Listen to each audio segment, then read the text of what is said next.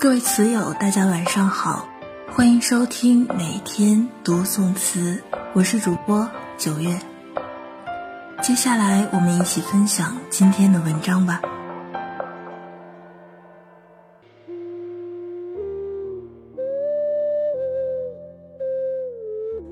公元幺幺八零年，辛弃疾调任潭州知州兼湖南安抚使。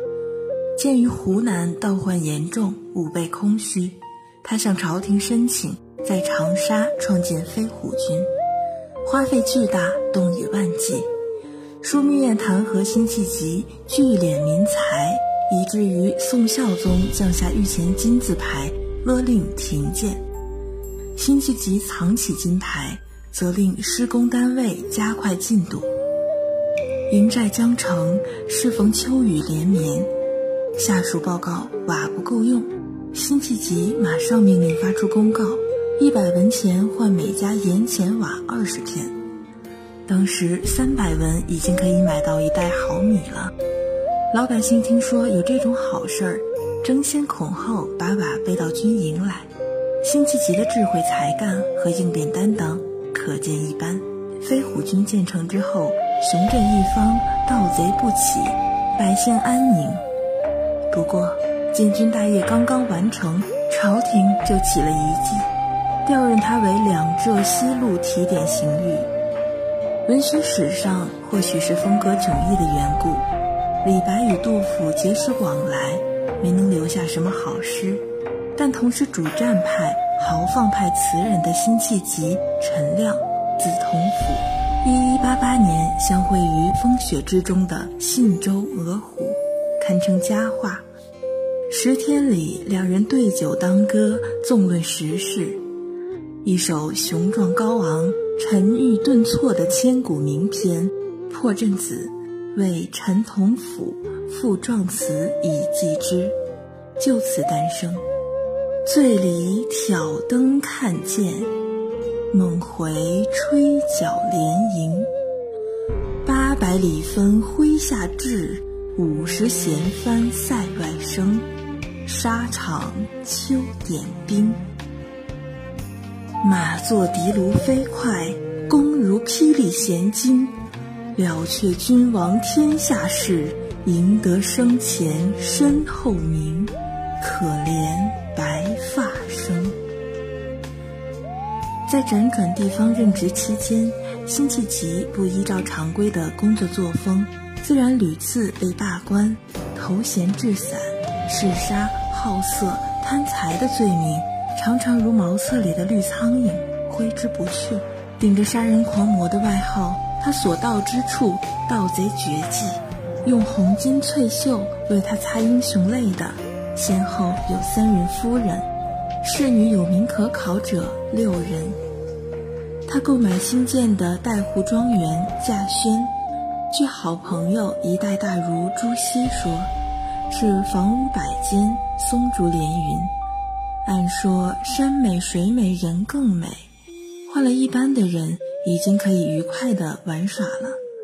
可是稼轩居士不，他指天骂地，拿长刀重剑的手写起词来也是纵横博大，力透纸背。汗血盐车无人顾。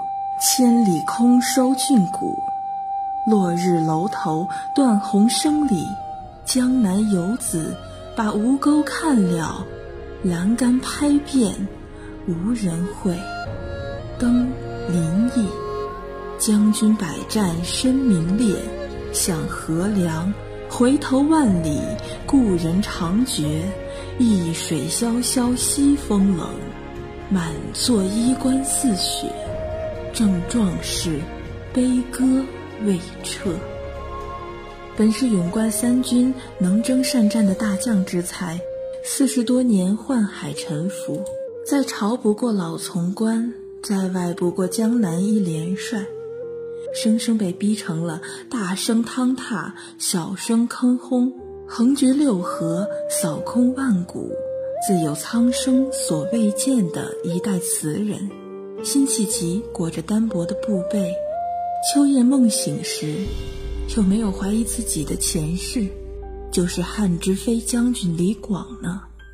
四百多年后，康熙皇帝评价说：“观气急之事，不可谓宋无人矣，特患高宗不能驾驭之耳，使其得周宣王、汉光武，其功业昔之是哉。”公元一二零三年，凭借裙带关系上位的宰相韩托胄，深感地位不稳，于是鼓吹北伐，以转移大家对他的误感。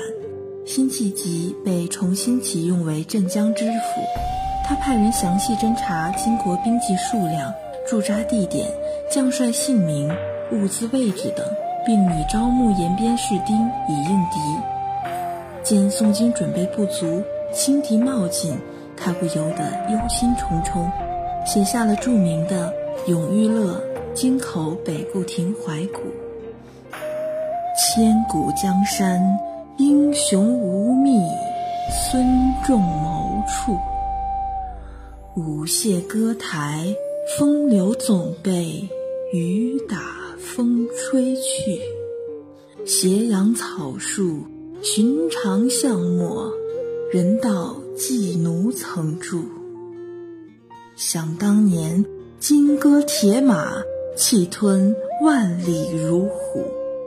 连家草草。封狼居胥，赢得仓皇北顾。四十三年，望中犹记烽火扬州路。可堪回首，碧离词下，一片神鸦社鼓。凭谁问？廉颇老矣，尚能饭否？韩托胄挂羊头卖狗肉，只是要借用辛弃疾作为主战派的金字招牌，而对他提出的军事建议一概不听。北伐失败，人心尽失。作为议和条件，韩托胄的脑袋从南宋搬到了金国，最后一线的希望破灭了。公元一二零七年秋。辛弃疾病逝，享年六十八岁。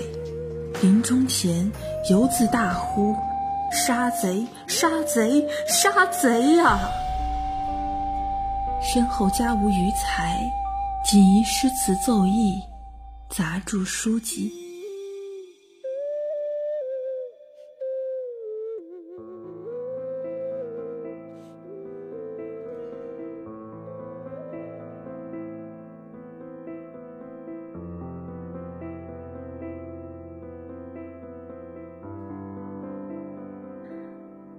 读完此篇呢，其实已经不知不觉的声音有一些颤抖，也希望没有能影响大家收听时候的一些感受，有一些小小的感叹吧，感叹我们能生在现在这个时代，这是一个只要你想要做成什么事情并为之努力，多多少少都会有一些结果的时代，也希望前人的一些事迹能够激励我们现在的人。为着自己的目标去奋斗、去努力，因为我想这个时代不会让努力的人失望的。以上就是本期推送的全部内容，感谢各位的收听，我们下期再见。